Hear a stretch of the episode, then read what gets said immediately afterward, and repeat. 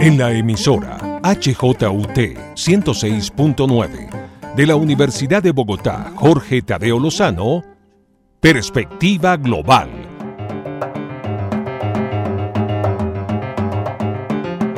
Un análisis a todos los cambios y retos que el siglo XXI le plantea al mundo.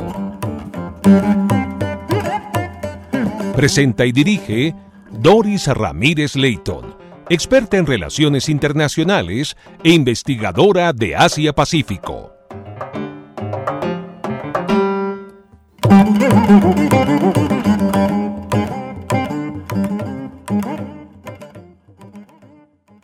Bienvenidos a Perspectiva Global, programa que analiza las implicaciones geopolíticas, económicas y sociales que impactan al mundo. Hoy tengo el honor de que nos acompaña la doctora María Victoria Ayala de Rey. Ella es economista de la Universidad del Rosario y puedo decir que desde que yo la conozco y toda su larga trayectoria ha sido dedicada en, completamente, de tiempo completo, a la educación superior.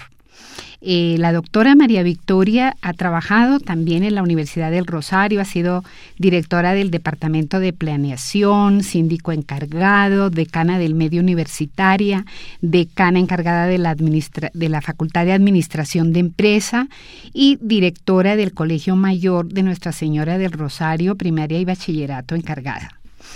Eh, ha estado también en la Escuela Colombiana de Medicina de la Universidad del Bosque como vicerrectora administrativa y financiera.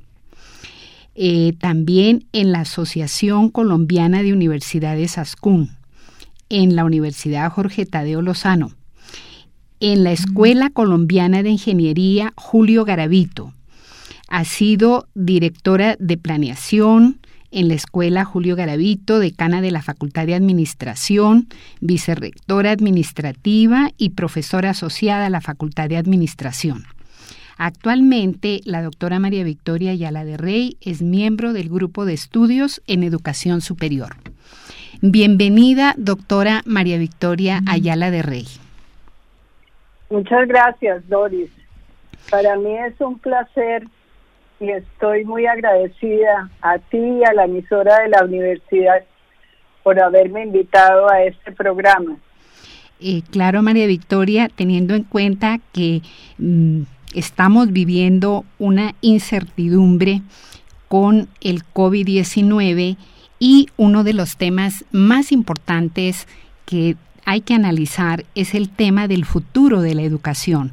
Por eso la hemos escogido, doctora María Victoria, para que nos cuente y nos ponga al día cómo va a ser ese futuro de la educación. Entonces, em, inicio preguntando que precisamente en estos tiempos de pandemia, ¿cómo se puede resumir los impactos que ha sufrido la educación superior? Pues yo creo que el primer impacto es el cambio que ha venido dándose en la forma como se impartía la educación. Repentinamente pasamos de la enseñanza de las aulas a la casa. Esto pues significa un gran desafío para los sistemas educativos del mundo. Podríamos decir que en cuestión de semanas se cambió la manera en que los estudiantes aprenden y también eso nos ha permitido mirar las transformaciones y las fallas en materia de equidad que sigue presentando el sistema educativo incluso en los círculos más privilegiados. Podríamos analizar un poco mirando las cifras que da UNESCO, que pues ustedes saben que es una de las entidades dedicadas a la educación en el mundo. Y ella nos cuenta que solo el 40% de, de la población mundial no tiene acceso a la red de Internet. Esto es uno de los grandes problemas que enfrenta el sistema educativo a nivel mundial. O sea, 40% de nuestra población del mundo no tiene acceso a Internet.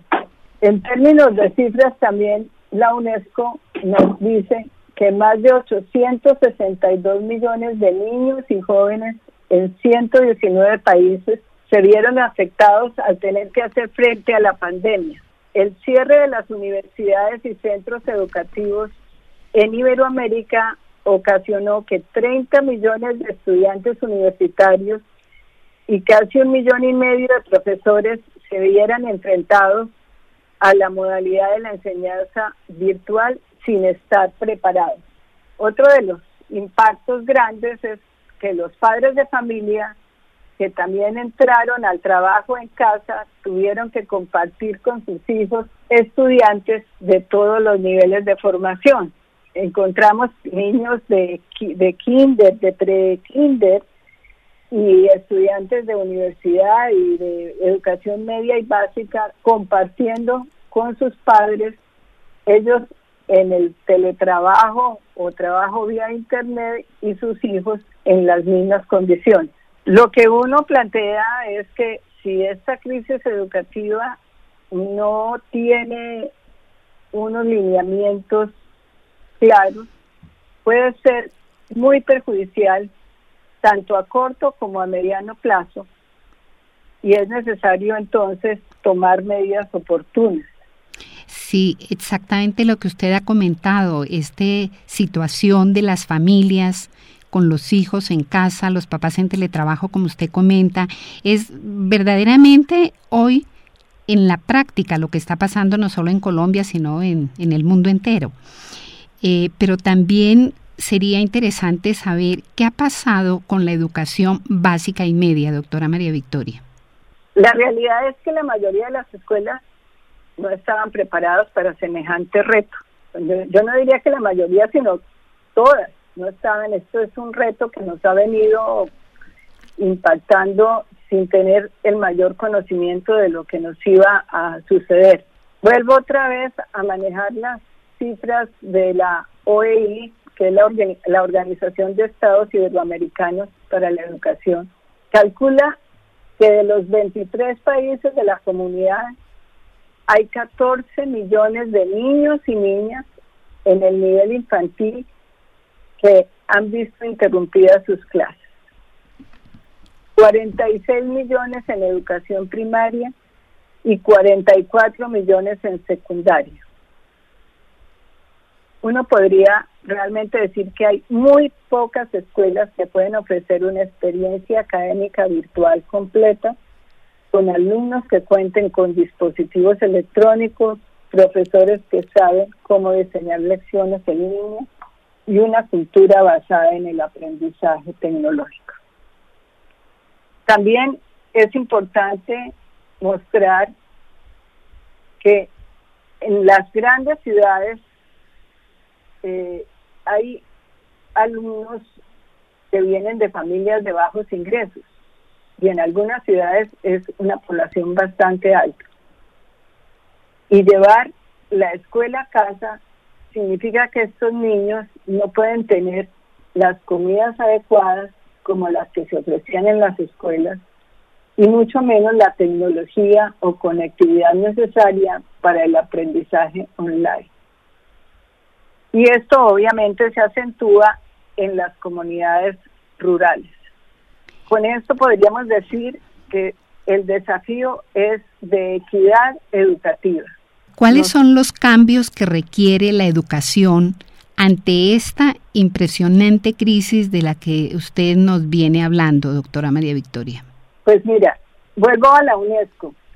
Los investigadores de UNESCO plantean que el mayor cambio que se requiere al aprendizaje virtual es la flexibilidad y el reconocimiento de que la metodología estructurada sobre la base del control permanente y presencial no es replicable en línea. Muchos profesores cuestionan la educación en línea, sienten que la plataforma no es suficiente, que a veces falta compromiso de los estudiantes, que hay dificultades técnicas y que los avances en calidad académica se han deteriorado. Hay un estudio que realizó el Banco Interamericano de Desarrollo y el Tecnológico de Monterrey entre febrero y marzo del 2020, en el cual se consultó a más de 800 docentes universitarios sobre la penetración de las tecnologías digitales en las universidades. Y se encontró que tres de cuatro docentes en Latinoamérica no se sienten preparados para incorporar nuevas tecnologías en el aula ante esta emergencia. Sienten que la plataforma no es suficiente, que a veces falta compromiso de los estudiantes, que hay dificultades técnicas y que los avances en calidad académica se han venido deteriorando. Hay maestros todavía que se niegan a cargar un control de lectura en el sistema de gestión del aprendizaje porque solo confían en los cuestionarios que se resuelven estando el maestro presente. Obviamente añoran el regreso a los campus y a las aulas, incluso alegando que la plataforma jamás podrá reemplazar la interacción que se vive de manera presencial. Y muchos siguen pensando que la única forma de garantizar la excelencia académica en las instituciones es realizando robustos exámenes de admisión que terminan por excluir jóvenes con potencial y capacidad, premiando muchas veces a los estudiantes de privilegio, los que han venido de escuelas de unos niveles académicos altos, que por lo general es el estrato más alto de la población. Si miramos lo que significa el siglo XXI, se debe modificar la enseñanza y aprovechar los recursos informáticos para organizar el conocimiento, lo que va a implicar reformular políticas y programas en materia educativa con el fin de que sea el docente quien facilite una motivación en el estudiante para que éste adquiera conductas que impliquen el reconocimiento de acciones como la autocrítica, la automotivación y una férrea voluntad de resolver problemas. Doctora María Victoria, lo que quiere decir que también los profesores deben estar mejor capacitados para el futuro de impartir la educación, porque igual así tengamos vacuna, eh, pues las cosas también seguirán em, virtuales y presenciales. Sí, ese es el cambio que se va a dar eh, en estos, en este nueva nueva era. Realmente eh, podría definirse esta era como el periodo de la incertidumbre y de cambio de época. Eh, los intelectuales desde hace mucho tiempo, o no mucho, pero digamos a partir del siglo XXI, intelectuales y académicos advierten que la inestabilidad política, social y económica que vivimos a escala global anuncia un cambio de época. En este periodo, pues nos preparamos a un nuevo mundo que nos vamos a encontrar cuando concluya el, el aislamiento que padecemos. Como se puede ver en Europa, supuestamente ya estaban libres, ya no había aislamiento y en este momento están volviendo a implantar las normas de aislamiento. Entonces nosotros no podemos saber si es uno, dos, tres o cuatro años o más tiempo el que vamos a vivir estas, este cambio. Y a estas alturas todos somos conscientes de que no vamos a recuperar la misma cotidianidad que hemos tenido que suspender para frenar el avance de los contagios. Entonces podemos hablar de profundos cambios en el modo de relacionarnos a nivel personal, a nivel de trabajar, a nivel de estudiar, de consumir, de disfrutar nuestro ocio, de los espacios públicos y de viajar. La crisis del coronavirus nos enfrenta con muchas realidades que no estábamos viendo y nos enfrenta a fuertes transformaciones. Nunca hasta ahora había habido tantas incógnitas ante lo que el futuro inmediato nos va a deparar. Es muy difícil imaginar cuando se vuelvan a abrir las puertas de nuestras universidades del todo, si docentes o estudiantes van a volver a interactuar del mismo modo en clases, laboratorios o prácticas de empresa. Eh, estamos em, en este momento en perspectiva global con la doctora María Victoria Ayala de Rey, investigadora sobre el sistema educativo en la educación superior y media en Colombia. Eh, doctora María Victoria, como el tiempo nos apremia, quisiera preguntarle qué tipo de educación es imperativa para generar oportunidades de empleo en el siglo XXI? ¿Cuáles serían esas profesiones, las nuevas disciplinas que usted considera que el país debe fortalecer para el futuro en Colombia y en América Latina y el Caribe, podríamos comentar? Sí, realmente vamos a necesitar profesionales en nuevas disciplinas. El conocimiento con estas situaciones ha cambiado de manera sustancial. ¿Cómo se produce? ¿Para qué sirve? su pertinencia se deben reconstruir desde las nuevas realidades. En la actualidad la ciencia está dirigida por el mercado y los desarrollos tecnológicos se ofrecen en la medida en que puedan generar utilidades, pero no se han enfocado a solucionar problemas de las grandes mayorías ni de los pobres. La pandemia viene demostrando la necesidad de un mayor número de profesionales capaces de soportar las necesidades organizacionales en temas de ciencia y tecnología. Hay en el mundo un llamado urgente a tomar acciones que permitan, más allá de reducir el tiempo de formación, diseñar planes de estudios pertinentes y consecuentes con la realidad global. Como ejemplo, en el Reino Unido se considera en más de 20.000 el número de ingenieros necesarios para cubrir las demandas nacionales. Las necesidades de formación no logran satisfacer el creciente número de vacantes que son requeridas en la actualidad. Por ello hay iniciativas que buscan la formación de ingenieros en dos años. Eh, su objetivo es exponer a los estudiantes a la resolución de problemas directamente en la industria. Pues en América Latina, si en Europa hay esa necesidad, imagínense la dificultad para conseguir mano de obra calificada para subir estos retos. Eh,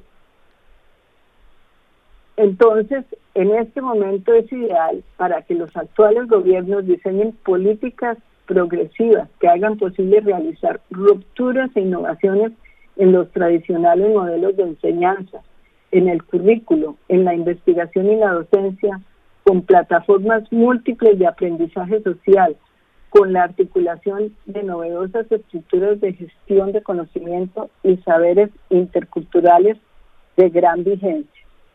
Tenemos también la industria 4.0, 4.0, la robotización y automatización de los procesos productivos o la creciente presencia de la inteligencia artificial.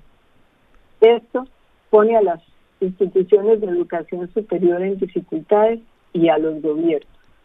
Por lo tanto, es necesario generar inmediatamente una innovación curricular en la formación para dar respuesta a las nuevas actividades actuales y futuras y por ello es urgente salir del tradicionalismo que nos amarra, especialmente en las universidades, y de los preconceptos que nos permita evolucionar. Las advertencias sobre la necesidad de que la universidad en general cambie su concepto y modelo de gestión y la pérdida de estudiantes que se han venido dando como tendencia antes del COVID serán los principales motivos que las llevará a cambiar. Las que se atrevan de manera temprana a innovar con más virtualidad, formación en cualquier lugar, a diversos públicos, más flexible y corta, con otros sistemas de evaluación, con inteligencia artificial en áreas hasta ahora desconocidas, serán las que terminen siendo ganadoras. Eso está bien complicado, doctora María Victoria, mirando nuestra experiencia en Colombia. Y em, paso precisamente a preguntarle sobre qué escenarios vislumbra usted a futuro en la educación colombiana.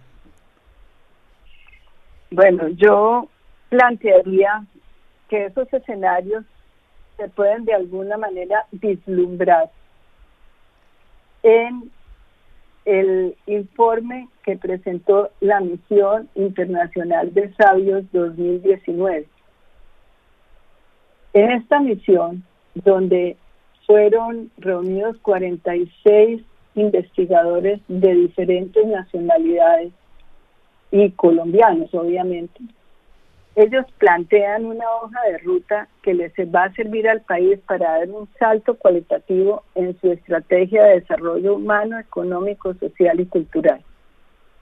Esta misión pone la educación, la ciencia, la tecnología, la innovación y la creación como ejes generadores de bienestar para toda la sociedad, no para grupos o sectores particulares, y compromete a diversos sectores en su empeño común. Bajo ese contexto, las propuestas de la misión son de largo plazo en un horizonte a 20 a 30, de 20 a 30 años. El primer tema que aborda la misión es el de la educación, tema que es transversal a todas las propuestas.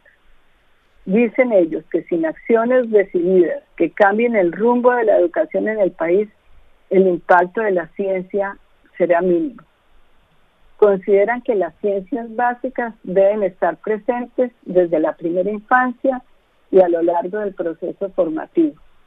Las propuestas allí consignadas están organizadas en cinco grupos. Impactar en la calidad de los maestros. Generar impactos mutuos entre la educación y la investigación.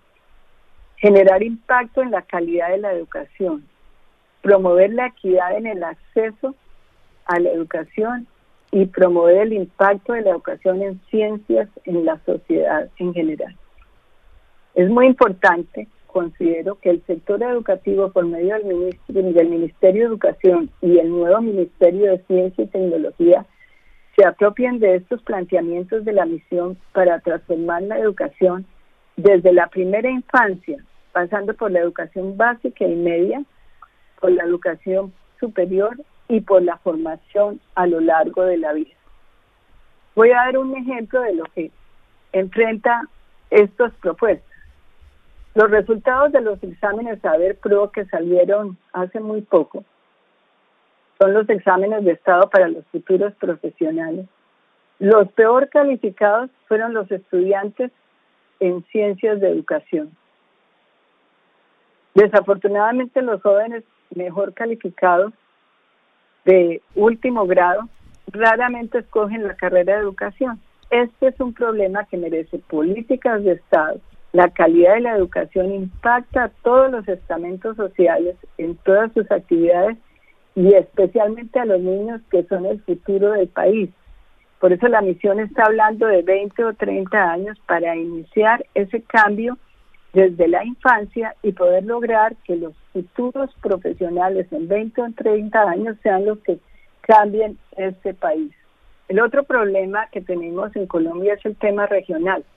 Ustedes lo saben, hay diferencias en el desarrollo regional y local. Existen desigualdades de cobertura en la red de Internet, ocasionadas por las ocasiones de biodiversidad, geografía, étnica y cultura ocasionan diferencias en el uso, acceso y apropiación de la tecnología.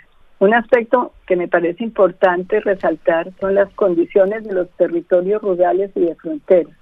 Hay una gran diferencia con lo que ocurre con las grandes capitales y urbes centrales. A pesar de contar con cobertura tecnológica de la red al alcance de las poblaciones, la oportunidad en su uso y apropiación es diferente o incluso a veces nula.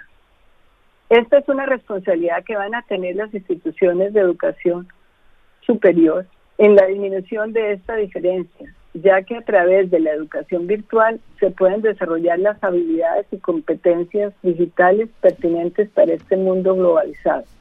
El sistema educativo entonces debe jugar un papel fundamental en la apropiación social de la ciencia y la tecnología para instalar una cultura científica en los procesos cotidianos de formación. Se deben establecer en Colombia programas nuevos, eliminando aquellos que han quedado desactualizados, tomando en cuenta el surgimiento de estos nuevos campos científicos y tecnológicos la flexibilidad de los centros de educación superior para adaptarse a los cambios en sus estructuras, programas curriculares y todas las actividades educativas será la exigencia para todas ellas. la formación no puede ser únicamente de carácter profesional universitario. Es necesario replantear la educación técnica y tecnológica, así como la formación para el trabajo y el talento humano. En la misión, estos investigadores dicen que este aspecto es fundamental, la técnica y la tecnológica y la formación eh, para el trabajo y el talento humano. Obviamente que esta formación se debe lograr con unos estándares de calidad y pertinencia a nivel nacional. En estos últimos tiempos lo lo que hemos tenido es los grandes problemas de deserción. Hemos visto en los últimos meses los reclamos estudiantiles con el fin de lograr matrícula cero para este semestre del 2020, el segundo semestre, pues con manifestaciones y plantones. Lo, lo increíble es que los jóvenes de nuestro país, frente a estas nuevas y extrañas circunstancias, han tenido mucha resistencia a la virtualidad, cosa que no se esperaba. Hay jóvenes de universidades de alto nivel que rechazan la formación en línea. Obviamente que están los problemas también de los docentes, pero hay una mayor reacción de los estudiantes que aún de los mismos docentes. La pandemia pues ha ocasionado el aumento de la deserción en todos los en todos los estratos. Para el país es muy importante mantener dentro del sistema a los estudiantes hasta que culmine su ciclo educativo.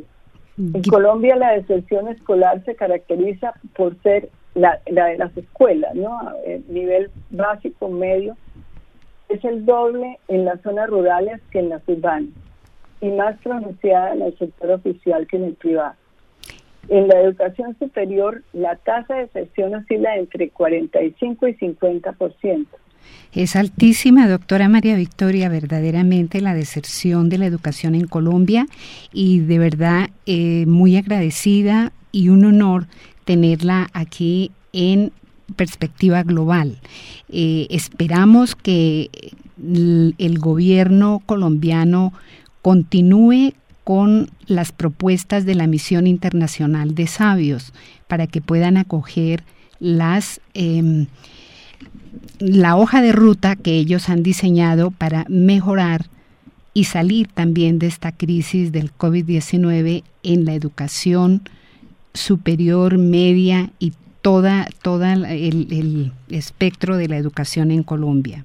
Eh, mil gracias, doctora María Victoria, por la participación en este programa. No, Doris, muchísimas gracias. Te agradezco mucho. Espero haber podido aportar un granito de arena para este tema tan importante para el país como es la educación. Mil gracias. Gracias por su sintonía en la HJUT 106.9. Soy Dori Ramírez Leighton en la dirección y realización de Perspectiva Global. En la cabina sonora me acompañó Enrique Araujo. Feliz fin de semana para todos.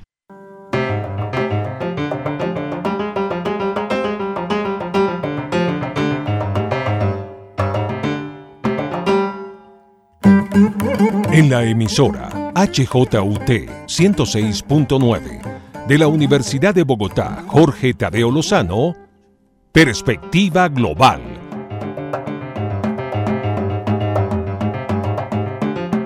Un análisis a todos los cambios y retos que el siglo XXI le plantea al mundo. Presenta y dirige Doris Ramírez Leighton, experta en relaciones internacionales e investigadora de Asia-Pacífico.